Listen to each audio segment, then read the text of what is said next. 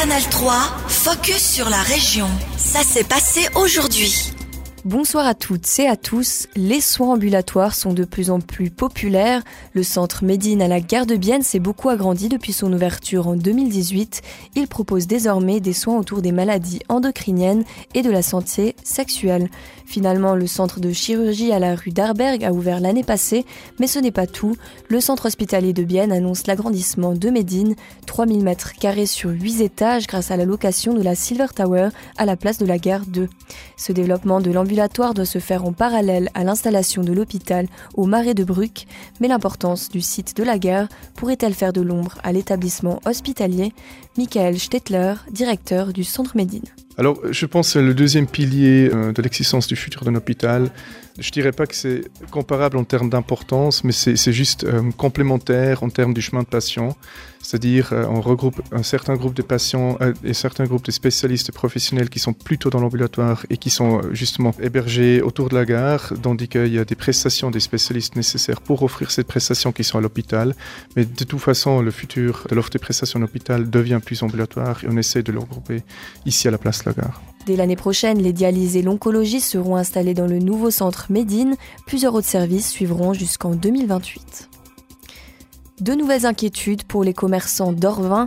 Le réaménagement complet de la route au centre du village a démarré en 2021 et doit se poursuivre jusqu'en septembre 2024. Ce printemps, c'est l'étape 4 sur un total de 7 qui démarre avec le renouvellement des pavés entre la place du village et l'ancienne poste. Les autorités organisaient hier une séance d'information pour les commerçants et la population car tous ont encore en mémoire les travaux de l'été dernier. Les magasins du village privés du trafic de transit ont subi une perte importante de leur chiffre d'affaires et cette fois encore, la route entre Orvin et Fravilliers sera fermée à la circulation. Mais le conseil municipal a prévu plusieurs mesures.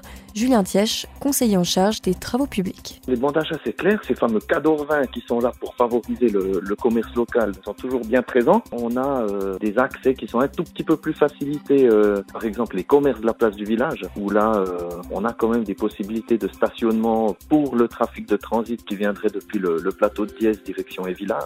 Et ce qu'on a mis en place, donc ce qu'on avait compris de la part des commerçants, c'est qu'il y avait eu quelques problèmes de, communication pour leur clientèle. Et là, ce qu'on a mis en place, c'est un système de, de flyers avec euh, toutes les indications sur les moyens de stationner à Orvin. Donc les différents parkings qui sont à disposition euh, de durée limitée, certes, mais qui sont tout à fait utilisables pour les commerces. Le trafic de transit reste possible entre le plateau de Diès et Évillard. Cette quatrième étape doit durer entre avril et juillet.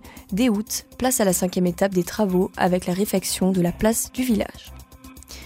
Plus de 200 personnes réunies pour la fête du pont à La. L'événement s'est tenu hier soir. Il célèbre le retour du soleil absent durant près de trois mois dans cette partie du village. Un soleil qui, selon la tradition, éclaire ce jour-là pour la première fois de l'année le milieu du pont de la Suze. Cet événement historique a été remis au goût du jour l'an dernier sous l'initiative de la commission communale d'embellissement et d'animation.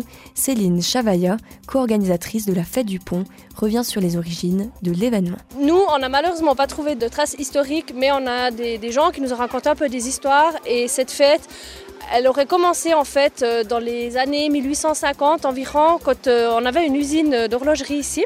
Et que les dames qui travaillaient ici, elles sortaient le 2 février sur le pont pour danser et fêter en fait la, la venue du soleil et aussi le fait d'avoir plus de lumière euh, pour pouvoir travailler. Pas de traces écrites donc, mais que cette histoire du 19e siècle soit vraie ou pas, peu importe, l'important est de permettre à la population de se retrouver, qui plus est, à la hutte. On écoute l'autre personne à l'origine de ce retour de la fête du pont, Nathalie Egler.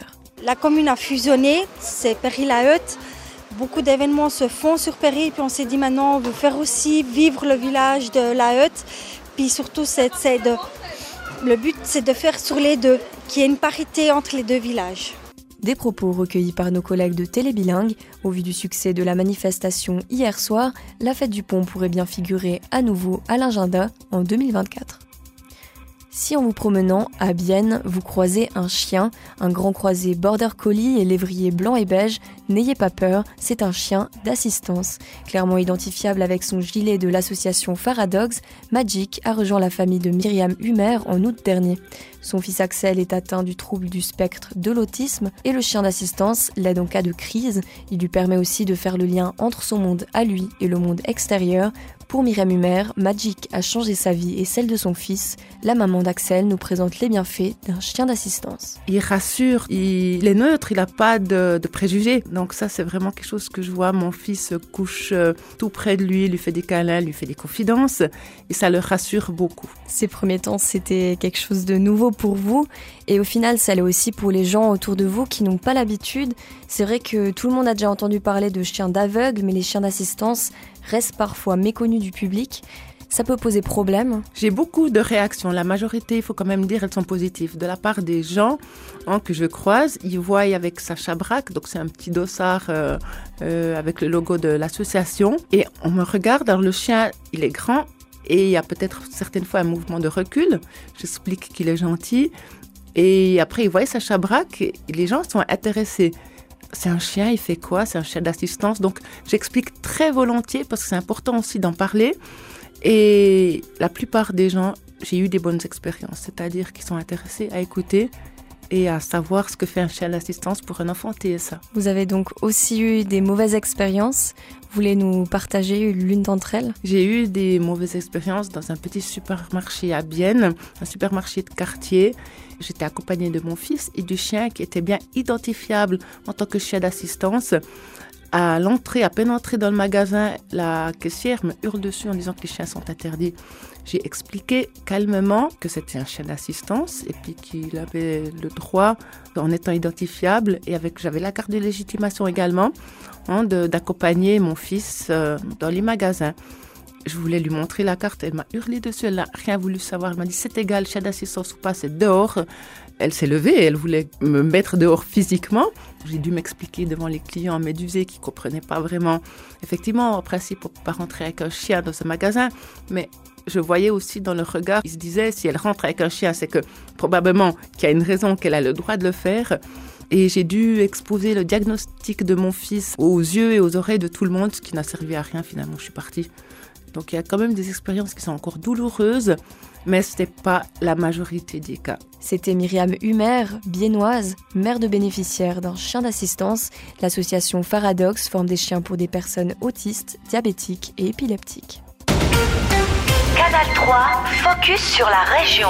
Aussi disponible en podcast sur Spotify et Apple Podcast.